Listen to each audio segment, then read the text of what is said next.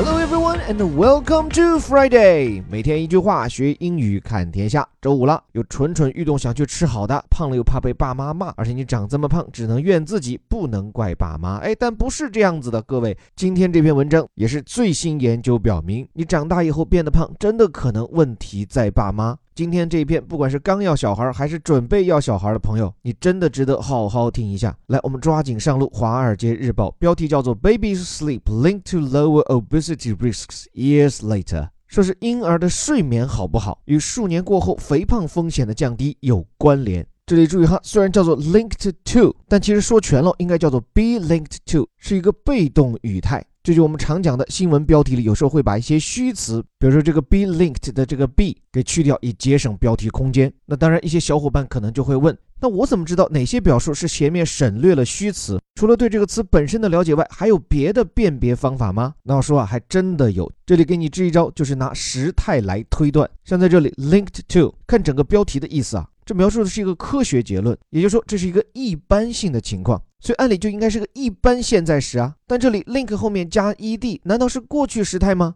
哎，逻辑不符，所以只能让我们想到加 ed 的另一种情况，被动语态下的过去分词嘛。所以这里哈说全了，它只能是 baby's sleep is linked to blah blah blah。后面说睡眠质量与什么相关啊？叫 lower obesity risks。更小的肥胖风险，这个 obesity 指的是肥胖，when someone is very fat in a way that is unhealthy。所以不是所有的胖都叫肥胖，只有肥到已经病态了才会用到这个词。所以 obesity 可以称为肥胖症。对了，多说一嘴哈，其实 obesity 这个词啊脱胎于 obese，就是 o b e s e，这是一个形容词，而且最初来自于拉丁语，本意呢就是 to eat up，就把什么东西都吃光光。所以这个词啊，说到底还是跟吃联系在一起。那么小结一下这个标题，就说婴儿睡得好不好呀，可能会影响到他几年过后啊，会不会得肥胖。那具体情况怎么说？来看导语：Newborns whose parents were taught to help them sleep better were less likely to be overweight in childhood.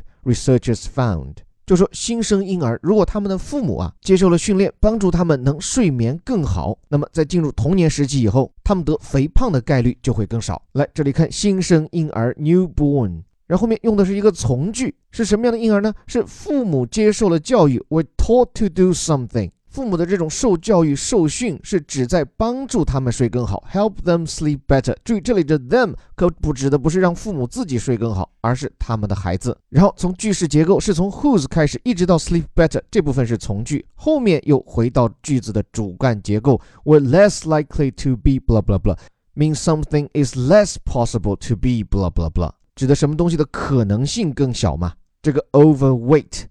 超重倒是映照了前面出现的 obesity，只不过 obesity 是名词，这里这个 overweight 它是形容词，而且因为很常用，我这里多句嘴跟大家讲讲怎么使用这个词。当然最直接的用法，比如说他有点超重，he is slightly overweight。但是呢，我们经常会说到一个人啊，他超重了多少斤？比如像我啊，比正常体重超重十公斤，I am ten kilos overweight。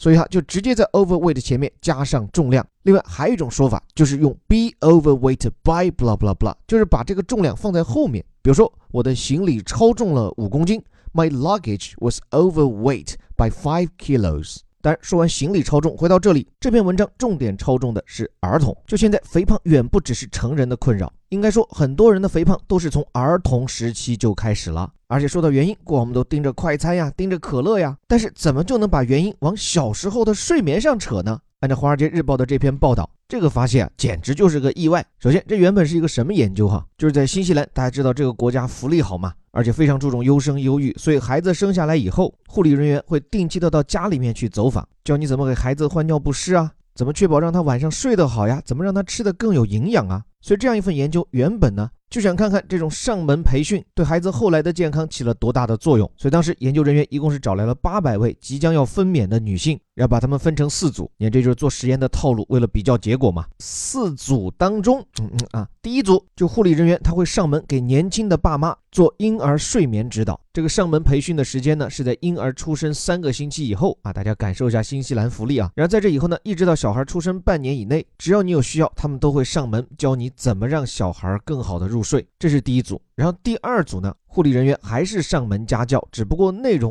不是教你怎么哄孩子睡觉，而是教你如何确保孩子的营养，如何教他体育锻炼。那这样的上门辅导一直持续到孩子出生后一年半，然后就是第三组，这个上门培训的护理会既教父母怎么营养膳食，又教他们如何哄自己的孩子睡好。最后还有第四组，就上面所有的上门福利啊都没有，这是一个对照组，就只有新西兰政府规定的那种标准化的健康巡访。结果呢，研究人员就发现啊。教了父母怎么让孩子睡得更好的第一组和第三组，在日后的跟踪调查中，孩子患肥胖的概率比其他实验组要减少一半，而且啊，这还是在孩子很小的时候就已经显现出来，分别是他两岁和三岁半的时候，甚至啊到五岁的时候，这个接受过睡眠培训的家里。孩子的肥胖风险还要更低，所以研究人员这才意识到，原来婴儿的睡眠质量跟他以后出现肥胖有这么大的关系。而且另外一个很意外的发现是啊，不是有一组家长接受的是关于如何帮助孩子营养膳食的辅导吗？结果恰恰在这一组当中，孩子几年后的肥胖发病率是最高的，甚至啊比起对照组，也就是没有进行过任何营养膳食也好、睡眠辅助也好的家庭，患肥胖的概率还要高。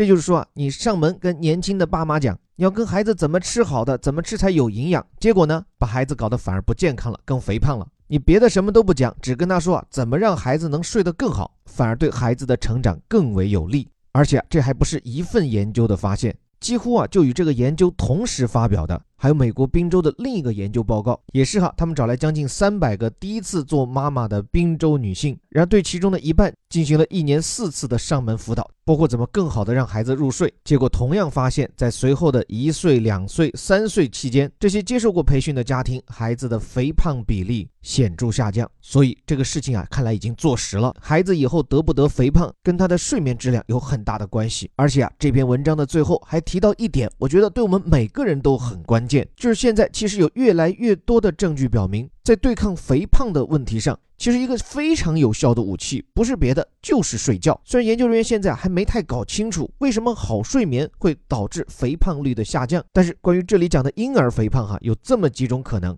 我觉得对咱们成人倒是很有启发。一个呢，就孩子如果晚上睡眠不好，他醒了，那他就得吃东西，所以就摄入更多的卡路里，所以多睡意味着少吃。另外一个可能的机制，就是一个良好的睡眠，不管是对于你短期还是长期体内的新陈代谢，都会有积极的影响。所以，不管你多大，八十天还是八十岁，千言万语一句话：想要身材好，先要睡得好。最后，祝你在美梦里燃烧你的卡路里。并且感谢你的时间，这里是带你读懂世界顶级报刊头版头条的虎哥微头条。如果想巩固今天的学习成果，用一两分钟的时间加入我们免费的晨读和一词一句打卡营，除了有上万名小伙伴和你激励学习，还有我们的认证老师就我今天讲过的这个微头条，从发音和造句给你专门指导。当然不满足于标题加导语，我们还鼓励你参与我们的顶级外刊精读课，借助我们为你精心选取的外刊好文，除了系统化的学习英语，更能从我们逐词逐句的精讲中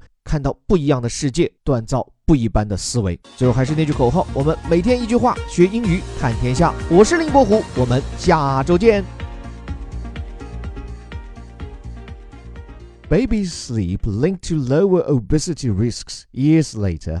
Newborns whose parents were taught to help them sleep better were less likely to be overweight in childhood, researchers found.